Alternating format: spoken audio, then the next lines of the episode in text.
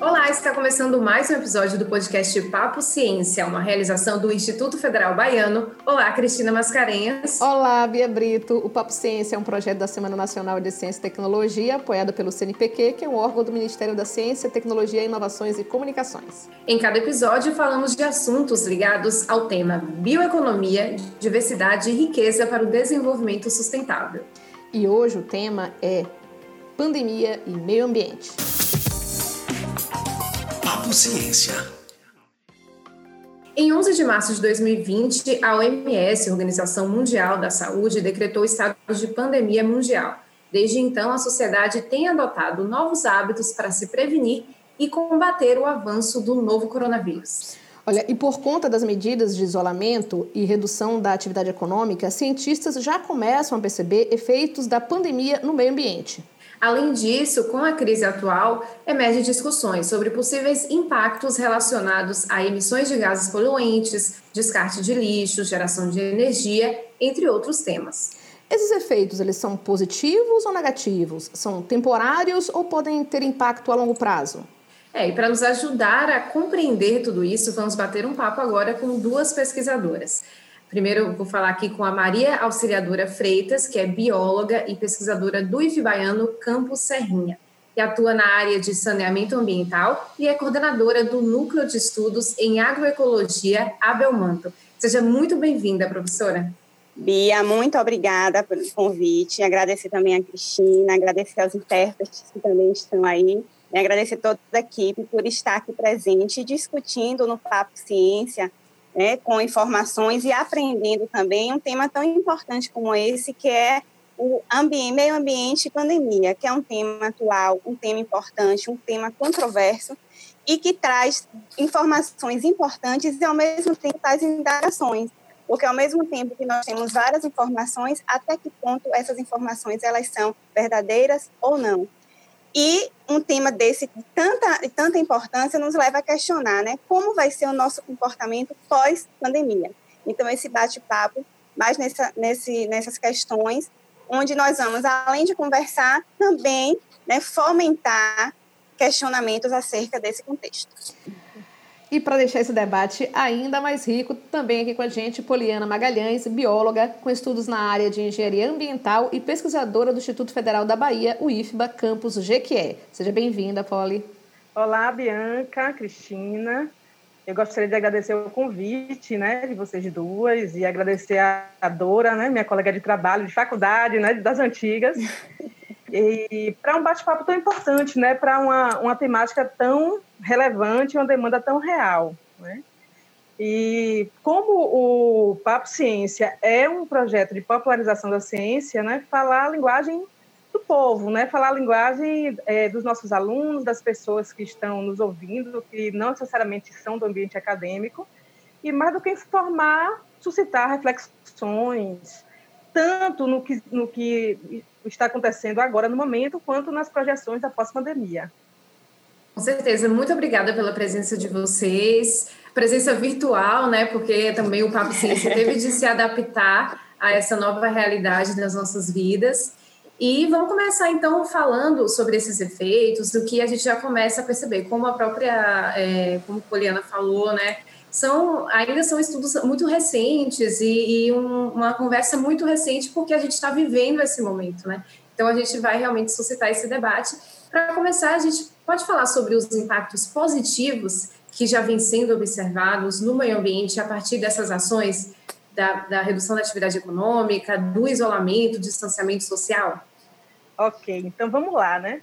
Quais são esses impactos, né, que o isolamento ele está favorecendo Antes disso, acho importante a gente falar né, que o isolamento social ele é um desafio muito grande pela própria natureza humana. Né? Nós somos seres gregários, então nós somos seres que vivemos em bando, convivendo, e é muito difícil, é contra-intuitivo, é contra a natureza humana o, o, se afastar. Então, até por isso que a gente fica assim, sem entender muitas vezes o não respeito às normas né, de isolamento social, as, as diversas formas de isolamento social que a gente tem, né? desde as mais brandas até o lockdown, que é a mais restritiva. O Brasil ele, ele chega né, próximo de 310 mil casos confirmados, com, passamos das 20 mil mortes. É, e as pessoas, em alguns, alguns estados, vários, né, adotaram, algum, no Brasil, o lockdown, pelo menos em uma cidade, acho que o Amapá, se eu não me engano, ele adotou em todas as cidades, e fechamento de algumas fronteiras em outros países, e isso, óbvio, né, menos pessoas na rua, comércio, o comércio fechado ou parcialmente aberto, ele suscita uma diminuição de poluentes, uma diminuição de diversos fatores que interferem nesse ambiente, né? Os, eu trouxe aqui, eu, são vários, mas eu trouxe aqui por conta do tempo três, né? Três principais. Então, o estudo australiano que foi feito é, na revista de mudança climática, ele fala que uh, o dióxido de carbono ele teve uma redução de 17% em média em 69 países, certo? Comparado de, do período de janeiro a abril desse ano, foi feito o estudo, comparado com o do ano passado, 17%. É, essa, essa redução do dióxido de, de carbono é, falada de forma pontual, vista de forma pontual, né, digamos assim, falando popularmente, ela não faz nem cócegas na, na quantidade, na concentração de dióxido de carbono global, já que esse carbono ele vem se acumulando desde a, do pós Segunda Guerra Mundial, né? Então a contabilidade do carbono, ele do carbono total global, ela é contabilizada, é, ele é acumulado desde essa época. É, atrelado a isso, a gente tem o desmatamento, que continua avançando mesmo em época de pandemia, e aí o que, é que acontece? A questão do sequestro do carbono, né? O sumidouro de carbono que a gente tem dos vegetais, eles vão diminuindo. Então, os níveis de dióxido de carbono não estão tão reduzidos assim né? não faz um efeito tão grande assim na nesse processo. E assim, é, vários especialistas eles acreditam que a redução da poluição como um, um, fator agora, né, presente agora, ele vai estar tá ajudando na diminuição de doenças cardiorrespiratórias, o que é bom em época de pandemia. Mas a médio e a longo prazo, com a retomada da economia, a tendência é que os níveis retomem ao, ao comum, né, ao que era antes ou até mais, certo?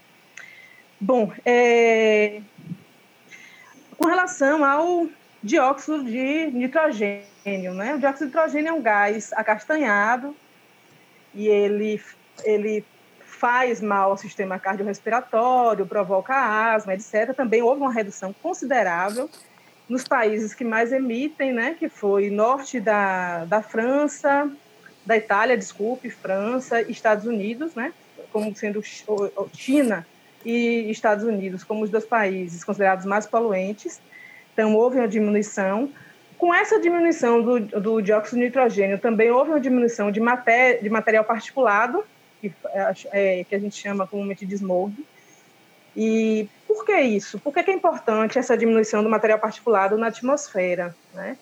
Não é um consenso ainda, são pesquisas iniciais, mas é, alguns pesquisadores acham que o coronavírus, né, o SARS-CoV-2, ele pega carona nesse material particulado. Então, é como se fosse uma autoestrada de ele, ele é, facilita a propagação, o aceleramento do contágio. Então, havendo essa diminuição do material particulado e do dióxido de nitrogênio, então a gente tem aí uma redução interessante para o momento, mas da mesma forma que o dióxido de carbono, se acredita que com a retomada da economia isso retorne. Então essa coisa de pensar é, teremos um novo mundo, né? Uma visão assim talvez romântica, né? Não sei. Um outro ponto só para finalizar também são os corpos hídricos, né? Alguns foram pontuados é, em Veneza, por exemplo, né? no Rio de Veneza, que é uma cidade turística, que é, as tartarugas ou a, a, outras, outros animais da, da, da, fauna e a flora começaram a ressurgir. Isso, os, alguns estudos falam que a causa desse, dessa limpeza temporária dos rios em Veneza é por conta da não emissão ou diminuição da emissão de poluentes pelos esgotos nesses corpos hídricos, por conta do fechamento de, hosped... de da, da hotelaria em geral, né? Da, por ser uma cidade turística. Então é isso. É, essa, eu sinalizei o dióxido de carbono, o de nitrogênio e a limpeza de alguns corpos hídricos agora, só para ilustrar. Teriam N outras, outros impactos positivos na natureza. É, a gente ainda não tem né, elementos para falar muito sobre as consequências desses impactos, mas a gente tem elementos para entender que mensagem tudo isso nos passa? Sim, sim, Cristina. É, como você falou, né? É, ainda né, os estudos eles são muito recentes. Então, o que a gente está dizendo hoje, amanhã ele pode ser contraditório, né? Então, tudo que se está falando, principalmente em relação a muitos protocolos, por exemplo, em relação à saúde, em relação ao meio ambiente, em relação aos resíduos, que trabalha muito no princípio da precaução, né? Então, que mensagem isso fala em relação quando a professora Poliana fala que houve redução do índice de dióxido de nitrogênio ou redução na poluição de corpos hídricos, que é para nós pensarmos e repensarmos nesse atual modelo estilo, né, nesse modelo de estilo de vida que nós vivemos, à custa da degradação ambiental, né? Porque o próprio PNUM ele fala que esse novo coronavírus ele é ele é fruto da degradação ambiental, que nós vamos falar até um pouco posteriormente, né, que é a questão das doenças, das zoonoses e de várias implicações de impactos negativos que refletem também, não só isso, né, nessa pandemia que nós estamos vivendo atualmente. Então, isso deixa essa mensagem. Esses estudos, eles são, são novos, né? A professora Paulina citou na China, citou na Itália, tem em São Paulo também, tem um estudo, inclusive um estudo de publicação em revista científica mesmo, por, pela, em São Paulo, que mostra mesmo que em São Paulo houve redução de cerca de um pouco mais de 50% de dióxido de nitrogênio né, em estações, determinadas estações que eles limitaram, né, em quatro estações, e no ar de São Paulo. Quando nós observamos, né, a importância disso é de que dados da OMS, né, de 2018, eles falam que a projeção, né, de pessoas virem a morrer, né, por problemas de poluição do ar é de cerca de 70, desculpe, de 7 milhões de pessoas, né? Esse mesmo estudo aponta aqui para o Brasil com cerca de 50 mil. Né? Então, só repetindo, né, no mundo todo, 7 milhões e no Brasil, 50 mil. Então, quantas pessoas podem vir a óbito com problemas de poluição do ar, que é a custa das atividades desse modelo de degradação né, e de atividades humanas que nós estamos né, inseridos e que nós vimos, nós estamos desenvolvendo. Né? E a partir do momento que esses estudos, que um desses modelos né, de isolamento, que é a quarentena, nos prova que essa poluição ela reduz, né, não significa também né, que é a resolução de todos os problemas, e não significa que é tudo de bom. E aí nos vem um questionamento, né? Que, que questionamento é esse? Beleza, né? Eu estou em isolamento, eu estou em quarentena. Mas será né, que somente isso resolve? Porque nós estamos atuando não de forma preventiva, mas depois que a situação atingiu um estágio grave. Tem um livro de Boaventura, justamente, que ele fala sobre isso, né? de que esse livro é a crise, a, a cruel pedagogia do vírus. Ele fala justamente que essa fragilidade, essa elasticidade das relações sociais, muitas vezes nós estamos acreditando que nós estamos seguros dentro de determinada relação social, em relação, por exemplo, ao trabalho, em relação à academia, em relação ao psicólogo, mas tudo isso, em questões de segundos, elas podem ser modificadas, né? Tudo isso pode ser modificado como está acontecendo atualmente. Então, essa redução dos impactos, né, da poluição do ar, não significa que seja tudo de bom, porque nos leva a refletir, né, como a nossa sociedade ela é fragilizada e isso interfere no meio ambiente. E ele traz uma frase que eu achei até interessantíssimo, que eu, né, pra gente, só para a gente finalizar esse tópico, que é para entender como é que nós podemos pensar a situação.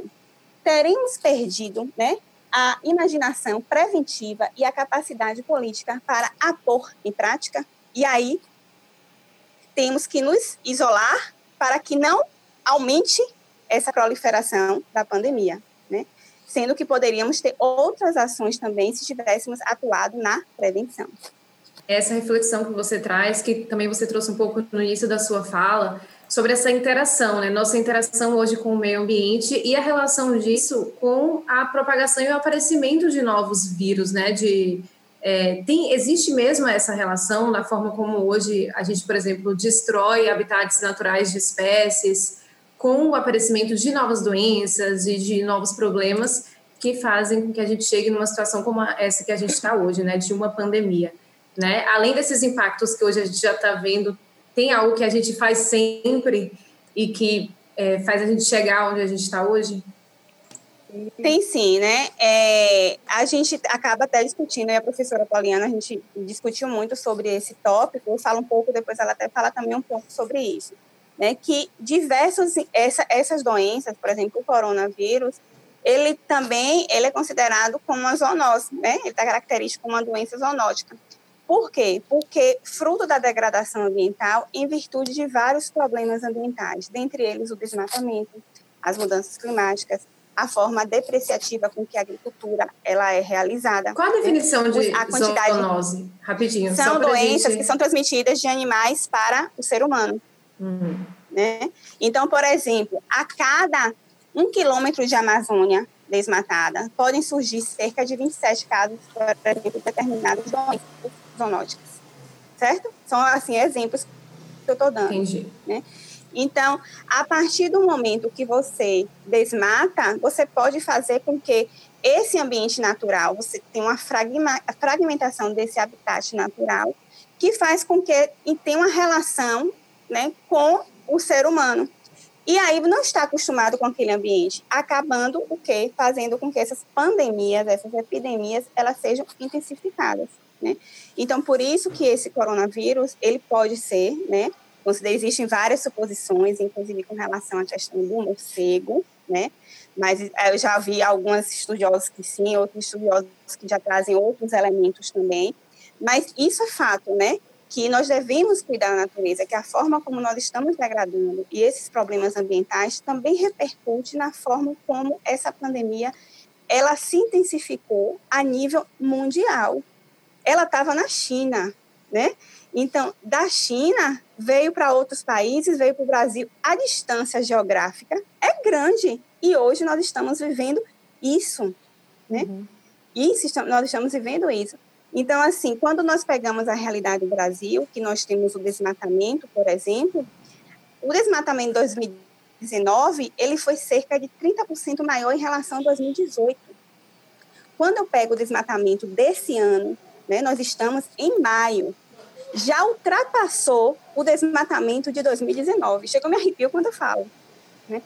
Imagine né, a quantidade de vírus né, que pode se proliferar devido a essa modificação dos habitats. Fora né, o desmatamento, você tem a caça ilegal, né? você tem a morte ilegal dos animais, tudo isso repercute nessas questões das doenças ambientais, que a professora Poliana também ela trabalha até um pouco mais com isso, ela pode falar um pouco mais. Pronto, a gente vai falar um pouco mais sobre isso, mas vou pedir só um intervalo para a gente poder trocar o intérprete de Libras. Né? Certo. Né? Só um instantezinho.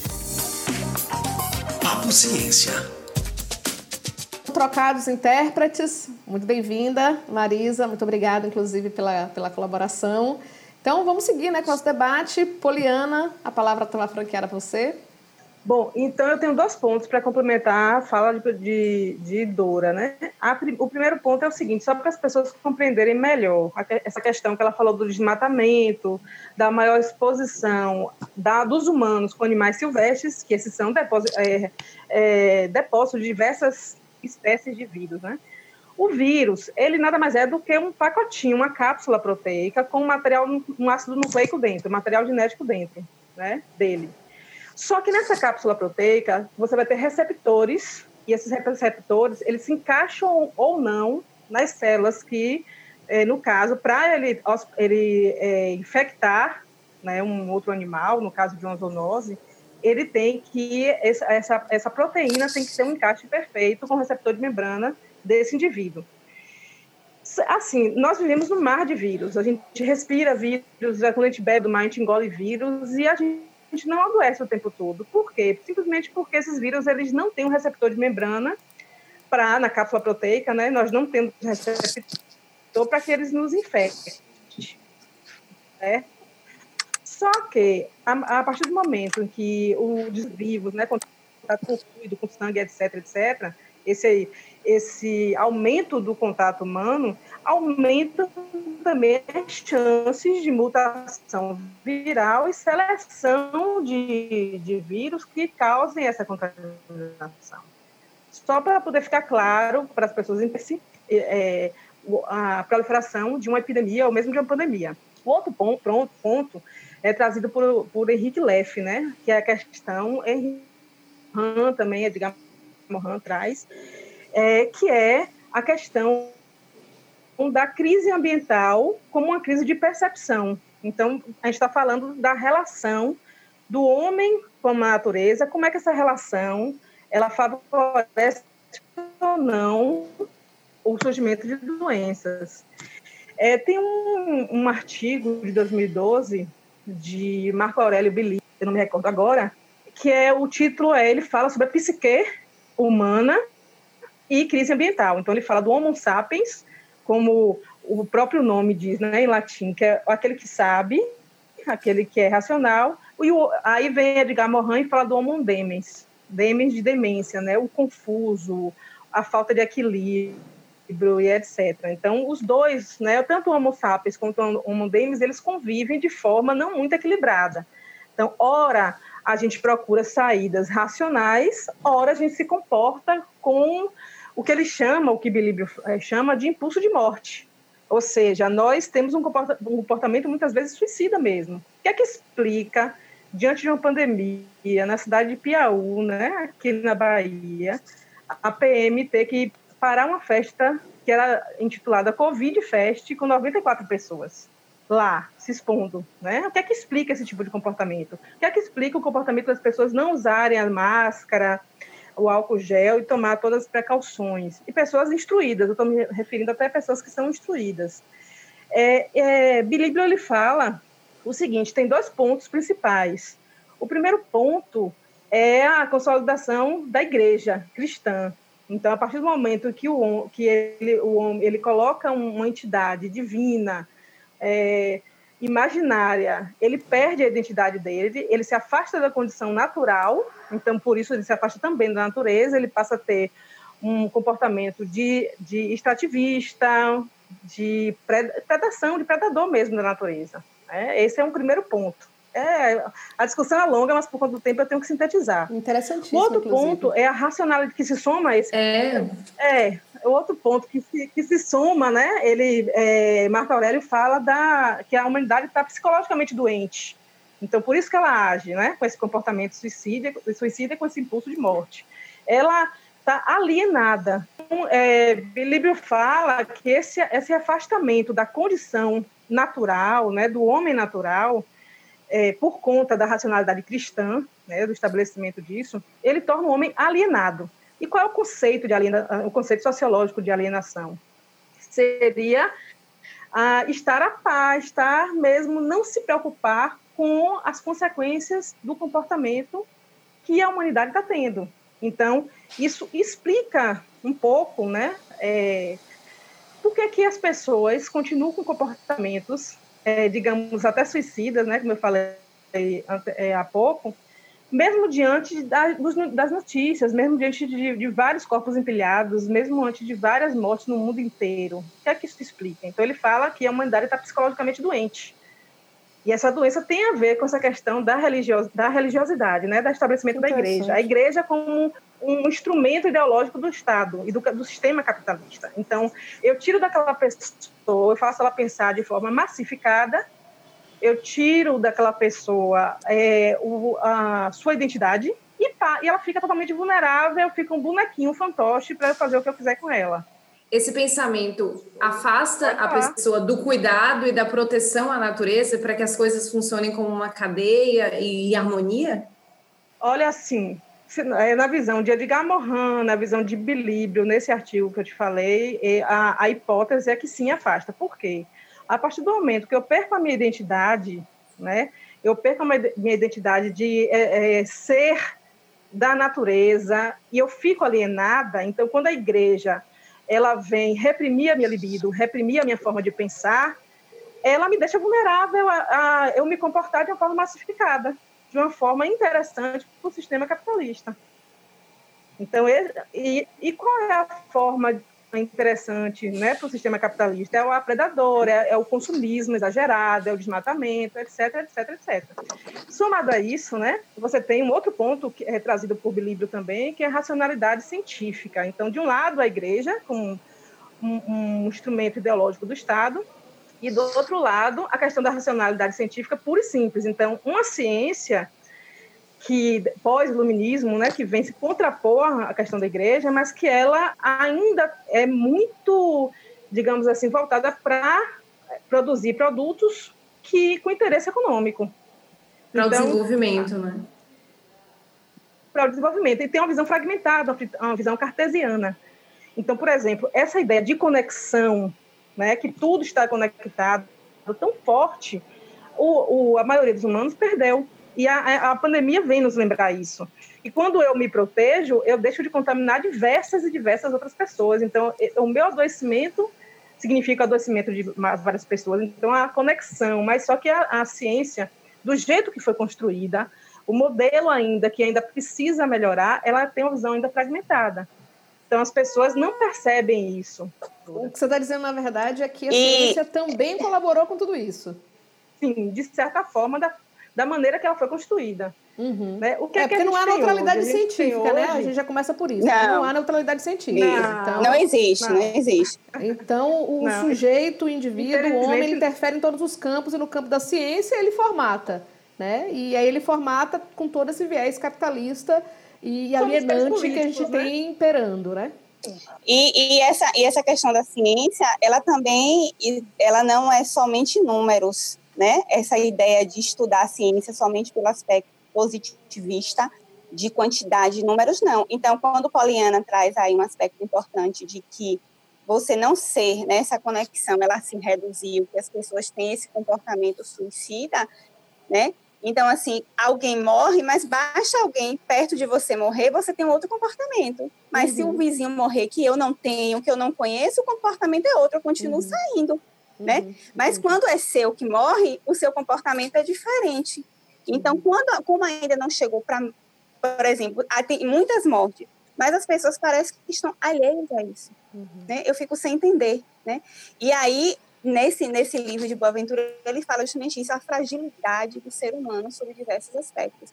E aí a ciência é importante nisso, quando eu digo que ela não, ela não é neutra, como você falou, e a questão do positivismo, que não é só descobrir uma vacina para a questão do vírus, não, mas é sim trabalhar todos os aspectos sociais, políticos, ambientais, culturais, econômicos, religiosos, pós-vírus e pós-descoberta de uma possível vacina.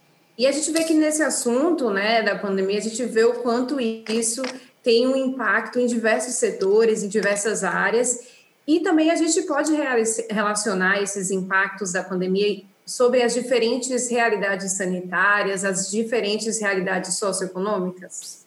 Sim, eu acho que é uma relação bem importante, uma reflexão bem importante a ser pensada, não só para a sociedade, mas pelo Estado, né? principalmente, principalmente né? As duas, os dois lados.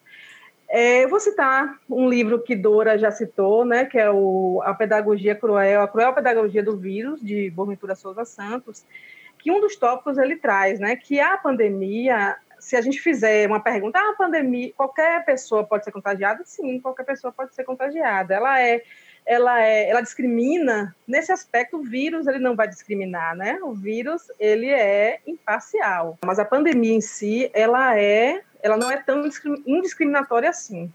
Então as pessoas elas não são não, elas não têm a mesma chance tanto de contágio quanto de cura ou de tratamento e cura dessa doença. É, então eu, vai depender eu vou, das eu vou só te interromper para que, que, o, que o, o primeiro caso né, fatal no Brasil é muito exemplo disso, né? Que foi uma empregada doméstica que contraiu né, de uma moradora, uhum. se não me uhum. engano, do Leblon, que tinha acabado de chegar de uma viagem no exterior. Né? Então, Chega a, é, Isso. A, a patroa, ela se recuperou tranquilamente, né? E a empregada, ela foi... E a mãe morreu. A primeira, a empregada doméstica foi a primeira vítima, né? No Brasil, da, da do Covid. E a mãe dela, se não me engano, morreu. Sim, sim. Então, acesso a, a, ao tratamento, né? As pessoas quando têm convênio ou não, isso tudo A imunidade por conta de uma, de uma alimentação ao longo da vida, né? Sim. Habitação. A condição sanitária e nutricional, né? É, outro ponto que ilustra são os refugiados e imigrantes que estão na, no campo de Moria, na Grécia. Lá as condições são as piores possíveis então, uma, só para exemplificar, tem, se tem uma torneira para cada 1.300 pessoas e eles não têm acesso a sabão. Então, como é que uma torneira ela vai suprir essa recomendação que a OMS fala o tempo todo, né, de lavar as mãos e utilizar o sabão? Nos Estados Unidos também tem situações semelhantes com refugiados, onde eles dormem amontoados praticamente, várias pessoas no mesmo local. Então, se um deles é contaminado, como é que faz? E isso eu estou falando de Europa e América do Norte. então, são zonas é, de invisibilidade. Né? Então, as, as, pessoas elas não, não se percebem. Outro dado importante, né, aí puxando para o viés educacional, é que um estudo de 2018 ele estima que no Brasil nós temos 38 milhões de analfabetos funcionais.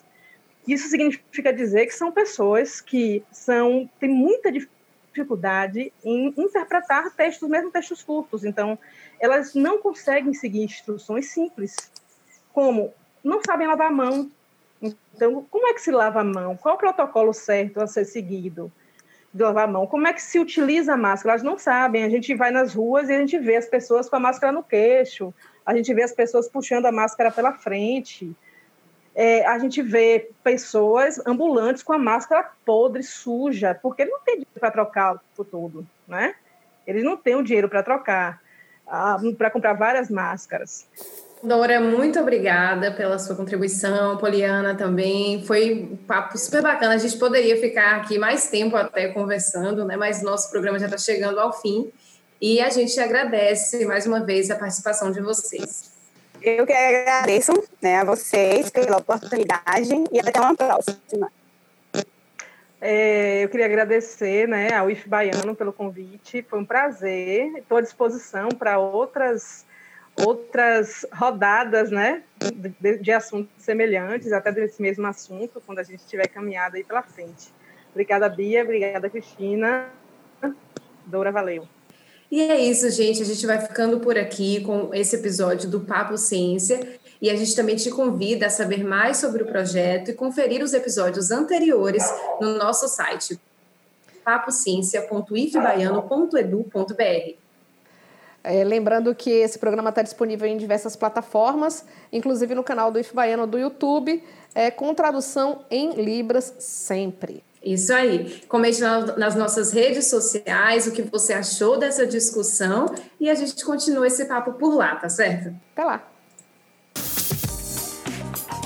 Papo Ciência.